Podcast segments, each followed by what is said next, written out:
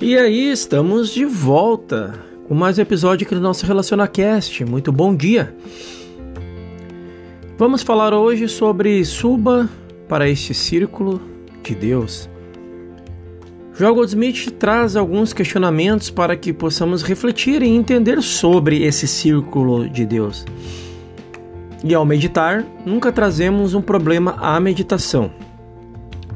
Nunca devemos fazer isso. Nunca trazemos uma pessoa que tem um problema à nossa meditação. Deixamos os dois lá fora. Não levamos nada à meditação a não ser a nossa reflexão sobre Deus e o mundo de Deus. E agora chegam os questionamentos que acredito, creio que alguns de vocês já devem ter feito. O que é Deus? O que é o reino de Deus? O que é o governo de Deus? Qual é o resultado do governo de Deus?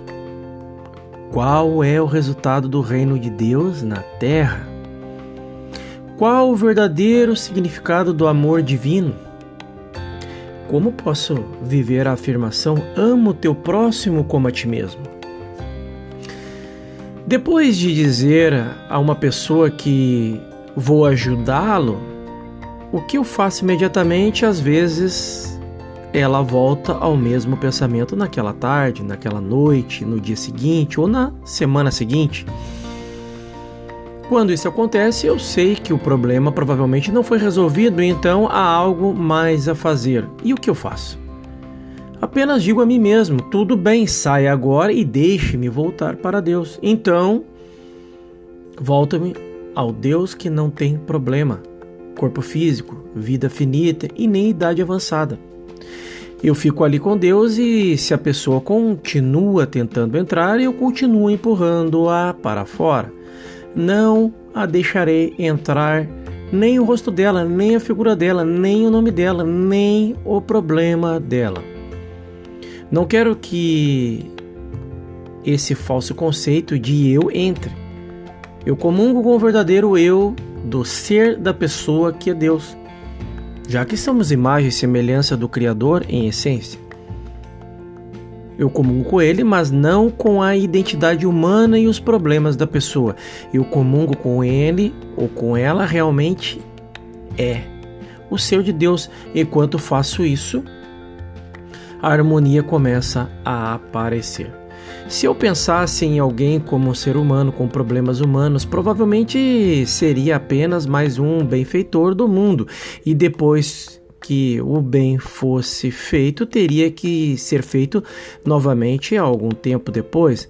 Mas se eu mantenho a pessoa como um ser humano com um problema fora do meu pensamento e me apego à sua realidade espiritual, gradualmente trago a sua verdadeira identidade à manifestação como sua vida.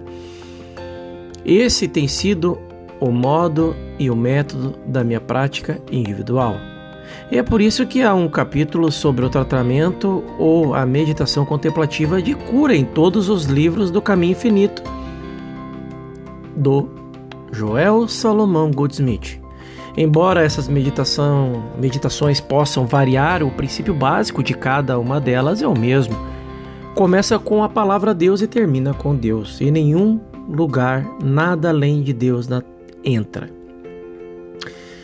Nunca um paciente entra na meditação. Quando a pessoa pede ajuda, minha resposta é recorrer a Deus. Deus? Deus precisa de ajuda? Este é um questionamento. Não. Não é a vida eterna.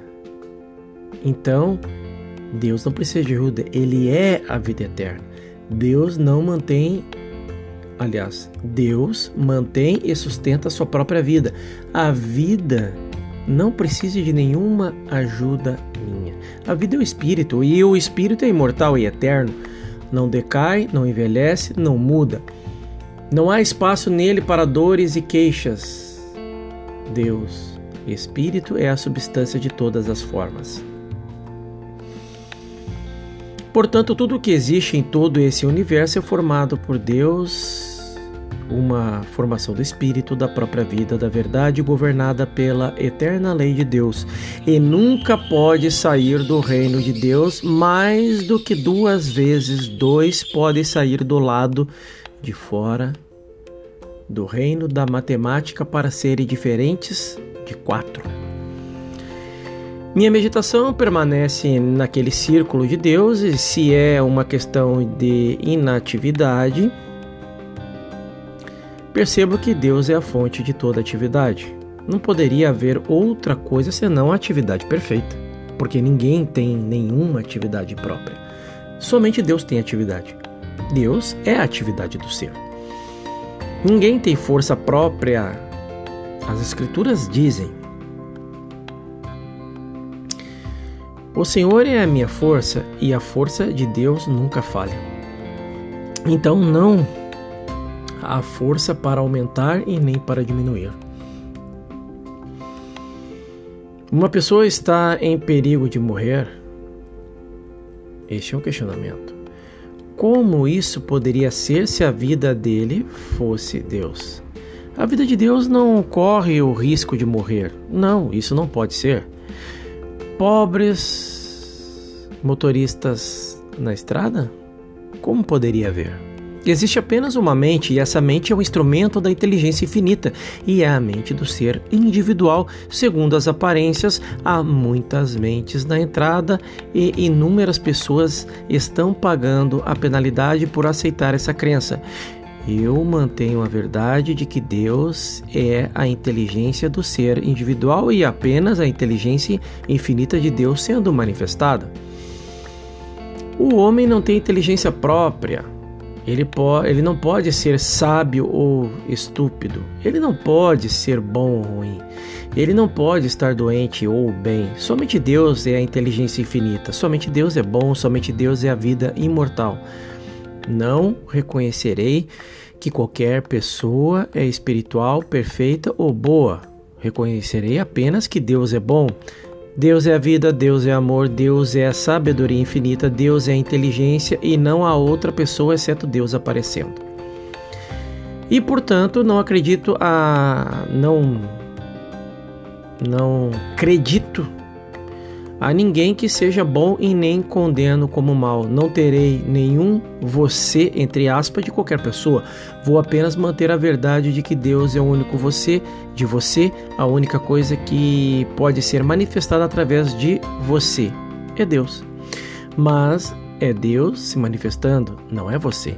É Deus se manifestando como você, e então você não pode sequer receber o crédito por manifestar Deus, porque você não está manifestando Deus. Deus é que está manifestando como você. Não há nenhuma glória pessoal, nenhuma demonstração pessoal. Qualquer mal que vemos não existe. Nossa aceitação disso como o mal é o que está causando o problema. Qualquer coisa de bom que vemos é Deus se manifestando e atribuir esse bem a uma pessoa e dizer você é saudável ou eu sou saudável ou você é rico ou eu sou rico é apenas estar longe de Deus. Somente Deus é saudável e somente Deus é rico. Nós não expressamos essa saúde, nós não manifestamos essa riqueza. Deus a manifesta. Só existe Deus manifesto como ser individual. Sempre Deus e a glória é sempre de Deus.